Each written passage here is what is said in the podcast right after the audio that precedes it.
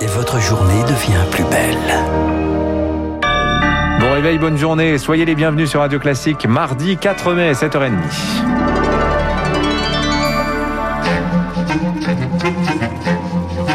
7h30, 9h, la matinale de Radio Classique avec Guillaume Durand.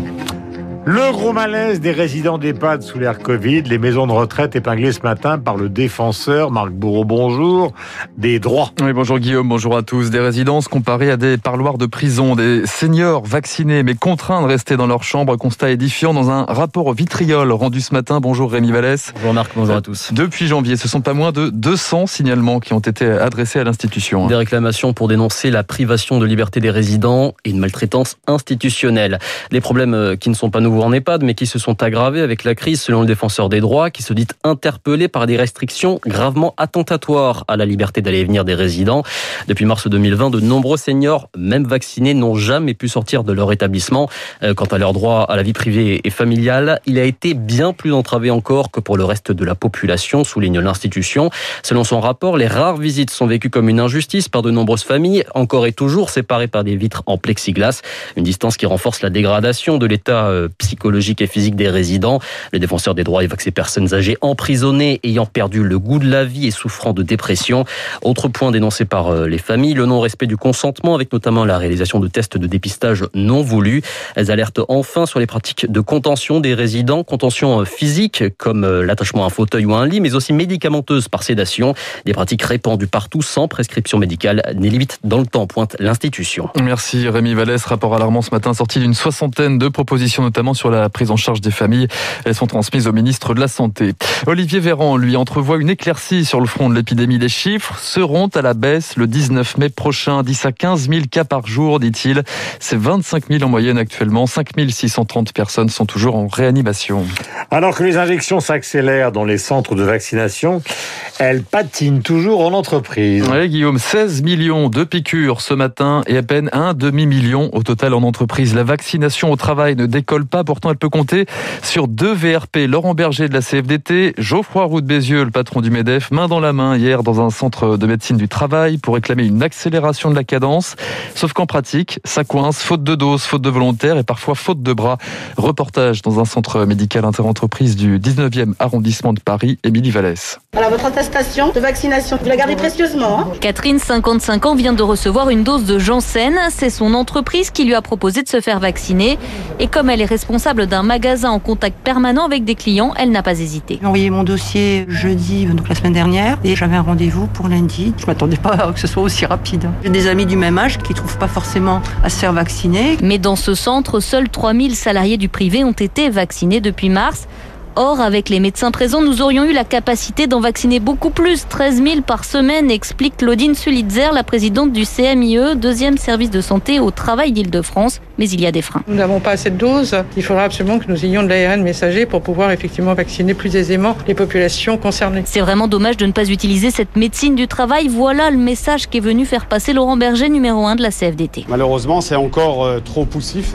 Par manque de confiance, je crois, qu'on a dans ces services de santé au travail. Et c'est un message finalement adressé à la puissance publique. La CFDT a fait une enquête euh, au moment du 1er mai qui montre que 84% des salariés souhaitent avoir accès à la vaccination dans le cadre de leur travail. Et l'intérêt de cette médecine du travail, c'est aussi qu'elle peut se déplacer dans les entreprises pour vacciner. Et parallèlement, le déconfinement se poursuit à pas compter. Fini les masques en extérieur à partir d'aujourd'hui dans les Alpes-Maritimes pour les plages, les parcs, les jardins. Les cures thermales, elles rouvriront sous condition le 19 mai. Même chose pour les mariages. Reprise des célébrations dans deux semaines. Oui, les restaurateurs jouent la carte de la prudence à la proche d'une réouverture. Oui, les terrasses mi-mai. Oui, je l'ai choisi, je l'ai choisi. Je vous en parlerai tout à l'heure. Les terrasses mi-mai avant le retour en salle courant juin. Les professionnels ont désormais, euh, Guillaume, un calendrier et des mesures euh, incitatives. Le fonds de solidarité sera maintenu au mois de juin, suivi d'une lente dégressivité selon Bercy. Une aubaine pour les restaurateurs fermés depuis octobre dernier. Pour autant, pas question de rouvrir les cuisines tambour battant comme l'an dernier. Une décision euh, compréhensible selon Alain Fontaine, chef du Mesturé à Paris et président de l'association des maîtres Nous y avons cru l'année dernière. Nous avons fait rentrer plus d'employés du chômage partiel que nous aurions dû en faire. Résultat des opérations, on a travaillé à moins 50, moins 60%. Fort de cette expérience, on va faire rentrer les gens avec parcimonie. Certains ne rouvriront que quand la crise sanitaire sera derrière nous. Le pire que tout, ça serait le stop and go. Ça, ça serait catastrophique. Beaucoup d'entre nous ne le supporteraient pas de reconfiner soit après les vacances ou soit juste avant. Ça va être une réouverture chirurgicale à tous les niveaux. Une réouverture chirurgicale à l'Infontaine avec Eric Cuach. Enfin, en Europe, les ados recevront-ils une injection Pfizer BioNTech? Dans les mois qui viennent, l'Agence européenne du médicament démarre l'évaluation du sérum. Washington devrait l'autoriser sous peu, selon la presse américaine ce matin. Malheureusement, en Inde, le cauchemar continue. le pays dépasse officiellement ce matin le cap des 20 millions de cas. L'Inde suffoque au sens propre comme au figuré. La pénurie d'oxygène se poursuit dans les hôpitaux saturés, même si l'aide internationale commence à arriver. Plusieurs générateurs d'oxygène ont été envoyés par Paris, des appareils fabriqués par la société française Novair et censés pallier au désastre sanitaire, selon son directeur général, Laurent Zenou. C'est des dispositifs médicaux qui, à partir de l'oxygène qui est présent dans l'air ambiant, vont le concentrer et produire en flux continu l'oxygène nécessaire à l'alimentation d'un établissement de santé tout entier. Aujourd'hui, en Inde, les problèmes de pénurie d'oxygène dont on a entendu parler sont liés au fait que les hôpitaux achètent l'oxygène donc ils se font livrer l'oxygène par camion et les fournisseurs n'arrivent pas à suivre la demande. Donc nous, ce que nous leur envoyons, c'est des systèmes qui vont donner aux hôpitaux la capacité de produire in situ l'oxygène dont ils ont besoin. Des propos recueillis par Eric Mauban. En bref, à l'étranger, dramatique accident ce matin au Mexique. Un pont s'est effondré au passage d'une rame de métro en plein cœur de la capitale Mexico. Bilan provisoire, 13 morts, 70 blessés. Le détail dans le journal de 8 heures. Tout à l'heure, nous recevrons Gérald Darmanin, ministre de l'Intérieur. L'actualité politique, un grand oral, une grande explication ce matin chez Républicains, c'est l'affaire Muselier. Ah oui, comité stratégique Guillaume, dans une heure, Renaud Muselier sera-t-il exclu après son alliance avec En Marche en région PACA en juin prochain? Les LR très remontés lui ont déjà retiré l'investiture. Renaud Muselier lui rétropédale. Aucun ministre, aucun parlementaire En Marche ne figurera pour l'instant sur sa liste. Dernière ligne droite pour le projet de loi climat et résilience. Le texte doit être euh, définitivement adopté aujourd'hui par euh, l'Assemblée. Une centaine d'articles au total sur le logement, le transport, l'alimentation. Le compte n'y est pas, clament toujours les écologistes qui prévoient de manifester cet après-midi devant le Palais Bourbon. Enfin, le sport et le football. Le Paris Saint-Germain condamné à l'exploit ce soir en, Ligue des Champions. Le PSG sur la pelouse de Manchester City.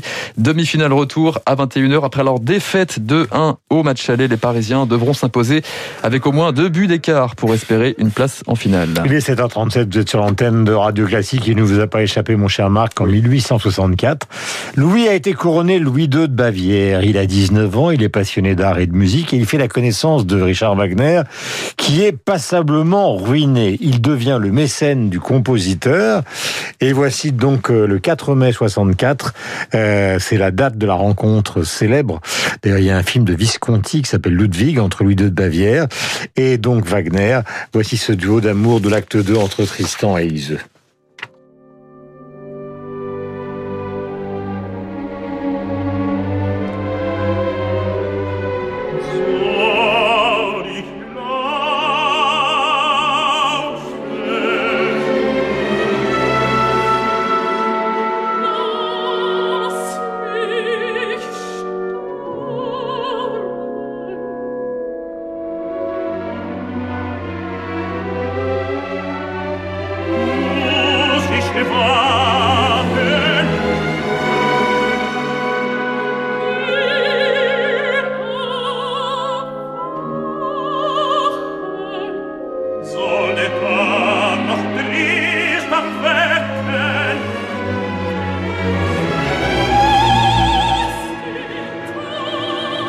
Voilà, c'est avec bonheur que nous écouterions évidemment euh, l'essentiel de ces opéras euh, de Wagner. La musique est sur l'antenne de Radio Classique. Vous retrouvez Christian Morin évidemment juste après Franck Ferrand. Nous avons rendez-vous avec les spécialistes. Au programme, le divorce inattendu donc euh, de Bill et Melinda Gates.